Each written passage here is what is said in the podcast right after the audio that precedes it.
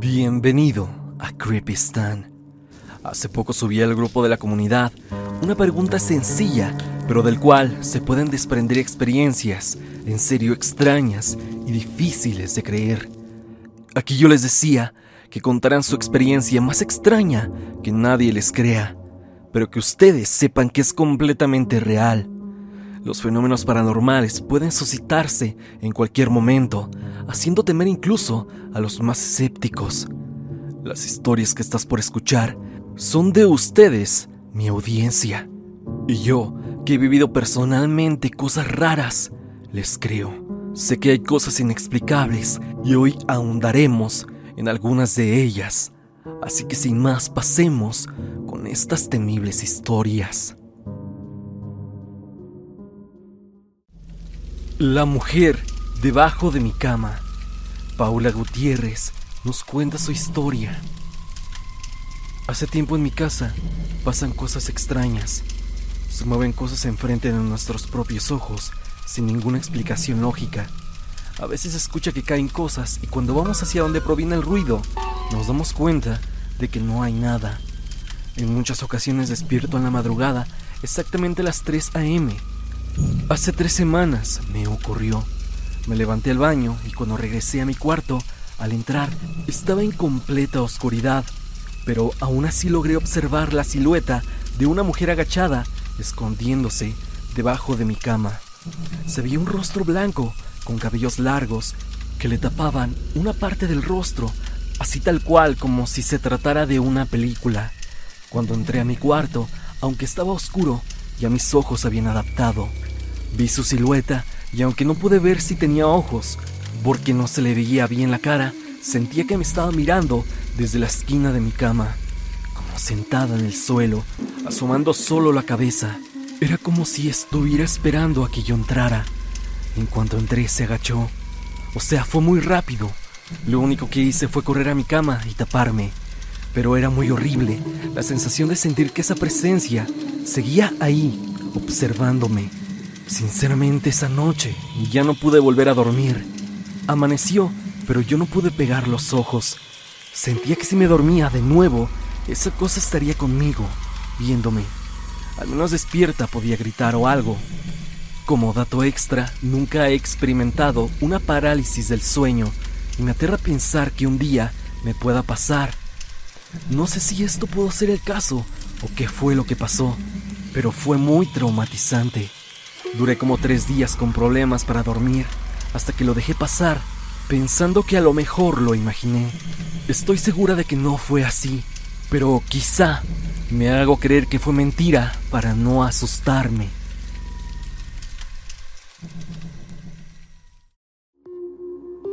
Abigail Luna dice, contacto con brujas.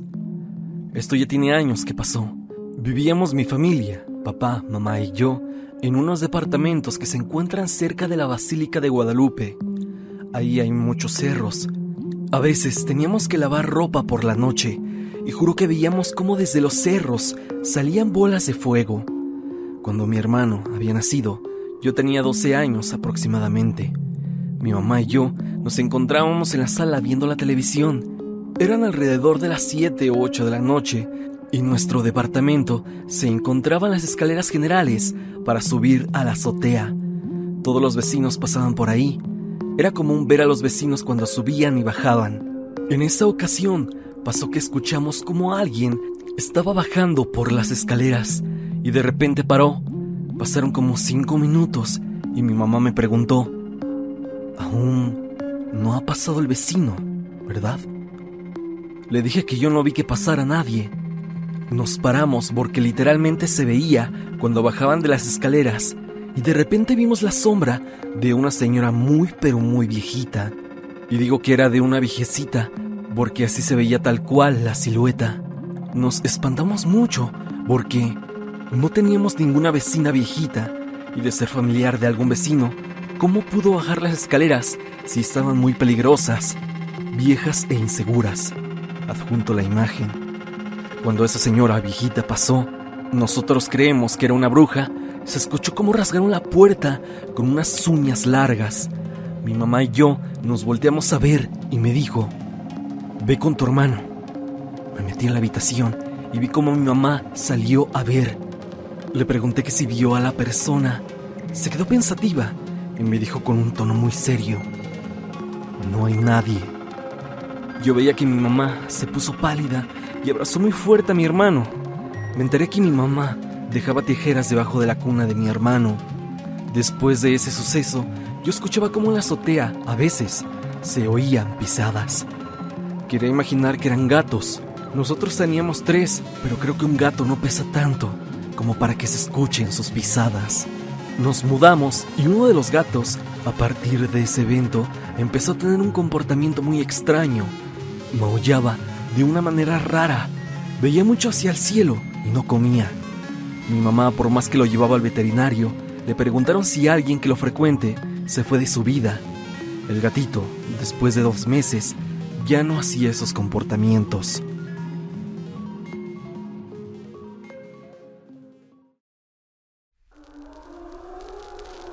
Armando Corona cuenta. Mi abuelita vino a verme. En mi casa, a nadie de mi familia le gusta estar en mi cuarto, y mucho menos dormir ahí. Pasa que es muy oscuro. Una vez estaba acostado en mi cama, escuchando música, con los audífonos puestos, la luz apagada y los ojos cerrados. Sentí cómo se hundió la cama, como cuando alguien se sienta en ella. Pensé que era alguien de la familia, pero encendí la luz y no había nadie. Apagué la luz de nuevo y seguí escuchando música. Después de un rato sentí como una mano me tocó el antebrazo, pero más que tocarme, lo que hizo fue que me sujetó con toda la palma. Esta era cálida y para nada sentí miedo. Solo me levanté y encendí la luz de nuevo para darme cuenta que no había nadie. Me volví a acostar y a dormir. En otra ocasión mi hermana pasó por mi cuarto.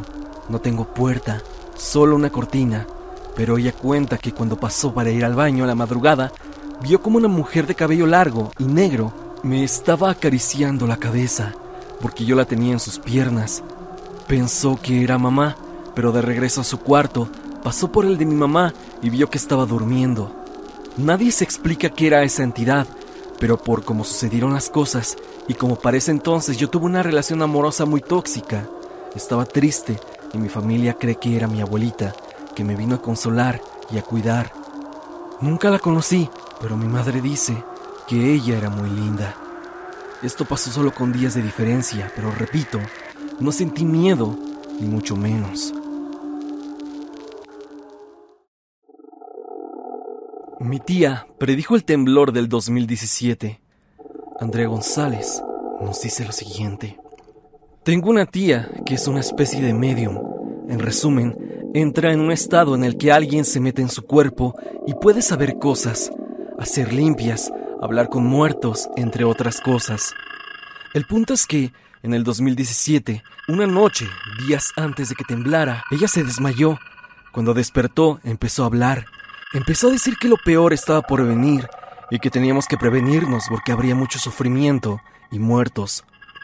Obvio yo no le creí porque los sismos no se predicen. Pero poco después pasó el 19 de septiembre y desafortunadamente tembló. Con esa misma tía ya tuve una anécdota de un ritual, pero eso es para otra ocasión. Yael Zavala nos cuenta su historia. Hola Stan, muy buena tarde. Espero y algún día leas esto. Hace un año mi abuela falleció y el día de su cremación llegamos a casa como a las 11 o 12 de la noche y todos se fueron a dormir, hasta mis hijos, menos yo, porque recibí un mensaje de la maestra de mi niño que tenía que ir obligatorio a la escuela y no tenía su uniforme limpio, así que me puse a lavarlo y lo tendí. Cuando acabé de lavarlo me senté en mi cama a ver TikTok. Recuerdo que estaba viendo un video de un baile de graduación de primaria y en eso se escuchó un llanto muy lejano. Imaginé que probablemente era la llorona, ya que la he escuchado con anterioridad, y exactamente así se oye. Seguí viendo mi celular cuando, de pronto, se escuchó un llanto más fuerte, desgarrador, pero este lo reconocí. Era como el llanto de mi abuelita, ya que 15 días antes, al despedirse de mi tía, lloró mucho porque toda la vida estuvo con ella. Yo recuerdo muy bien su manera de llorar. Fue tan doloroso para ella despedirse de mi tía que era la primera vez que la veía llorar así. Me sorprendí y empecé a temblar de miedo. Le hablé a mi esposo para que la escuchara, pero no se despertó. Yo no paraba de temblar. No sabía qué hacer. Cada vez era más fuerte su llanto, así que le llamé a mi mamá por el celular. Ella estaba dormida en el otro cuarto. No me podía ni levantar del miedo, y en cuanto a mi celular en la llamada, en ese momento exacto, se cayó el grito. Yo lloré del miedo. No sé si era mi abuela o no. Nosotros la velamos la casa y donde teníamos su ataúd, que era la sala, estaba totalmente vacío. Ya habíamos cremado a mi abuelita y mi tía se llevó sus cenizas a su casa.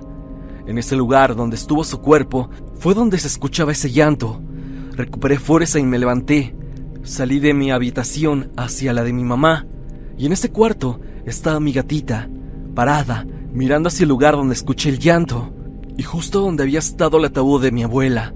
Me espanté más y me eché a correr, y con desesperación le conté a mi mamá, y solo se sorprendió y me dijo que me calmara y me durmiera. Sé que no me creyó, pues al otro día le conté a mis tres hermanas, y solo una dijo que sí me creía. Como tres o cuatro días después, mi gatita murió y no tenemos idea de qué fue, ya que estaba operada. No salía para nada y era imposible que la envenenaran, pero la encontró mi esposo en el borde de una coladera no tenía rasguño alguno. Parecía dormida. La iba a levantar, pero ya estaba dura. Yo simplemente la vi y lloré, y me metí a contarle a mi mamá. En México se cree que ellos, las mascotas, nos cruzan hacia el más allá. Nosotras creemos que mi abuelita se la llevó para cruzarla, para que fuera su guía o algo parecido. Y bueno, este es mi relato, Stan. Hasta el día de hoy nadie me cree. Yo sé que tú y la comunidad si me creerán, tengo más anécdotas y espero contártelas más adelante. Te mando un saludo a ti y a tus espectadores.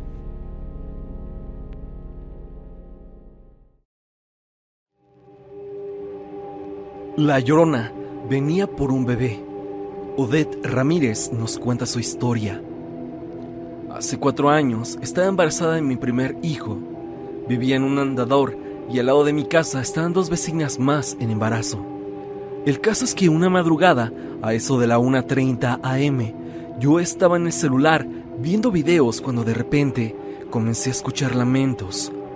Al principio creí que eran gatos, puesto que siempre se pelean en los techos y se escuchaba que lloraban. Lo dejé pasar, pero al cabo de unos minutos me di cuenta que el lamento seguía. No paraba, era largo y lento, hasta que llegó un punto en el que parecía que estaban afuera de mi casa. En ese momento yo me asusté demasiado y desperté a mi mamá.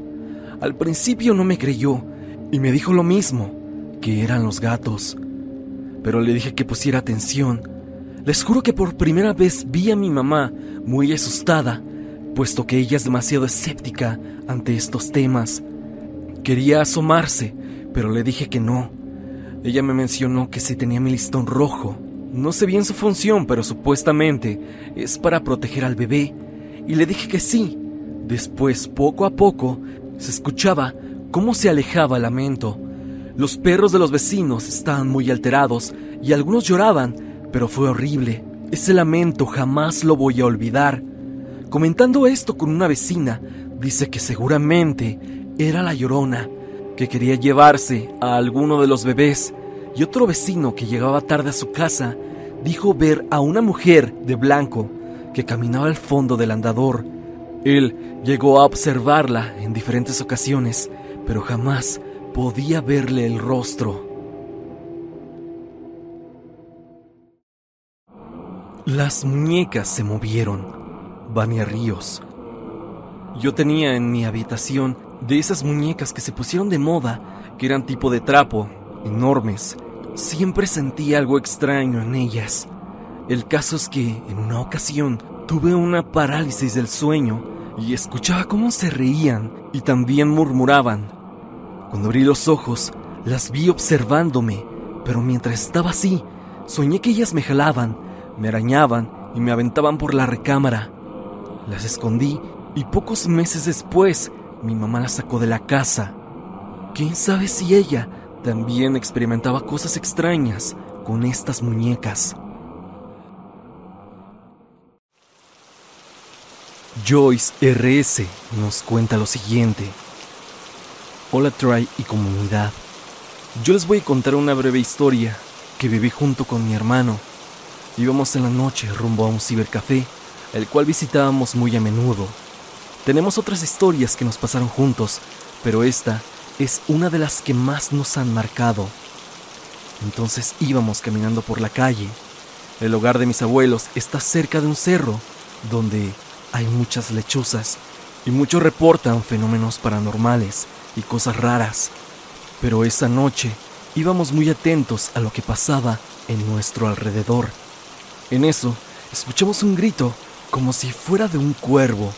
Nuestra mirada se centró en una persona que tenía aspecto de ave. Era un ave negra, con alas y pico del mismo color. Lo vimos por breves segundos, mi hermano y yo solo dijimos, ¿viste eso? De repente, el hombre ave desapareció y no lo volvimos a ver más.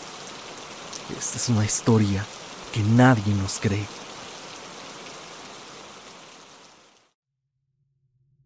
Samantha González nos cuenta. Se me quiso subir el muerto. Tenía como seis meses de embarazo.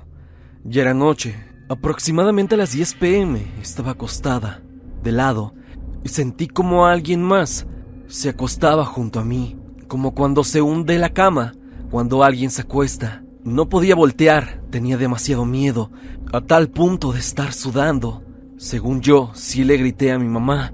Ella estaba en la sala y solo nos separaba una pared. Sentía como una mano fría pasaba por mi espalda, en la parte de la cintura. Me daba mucho miedo y empecé a rezar, pero sentí entonces que querían agarrarme el vientre. La sensación se fue y a los pocos minutos pude dormir en paz. A la mañana siguiente tenía parte de mi cintura rasguñada, así como la zona cerca de mi vientre. Y es que en esa misma casa pasaban cosas bastante raras. Nos aventaban los vasos, se sentía fría, me movían las cosas.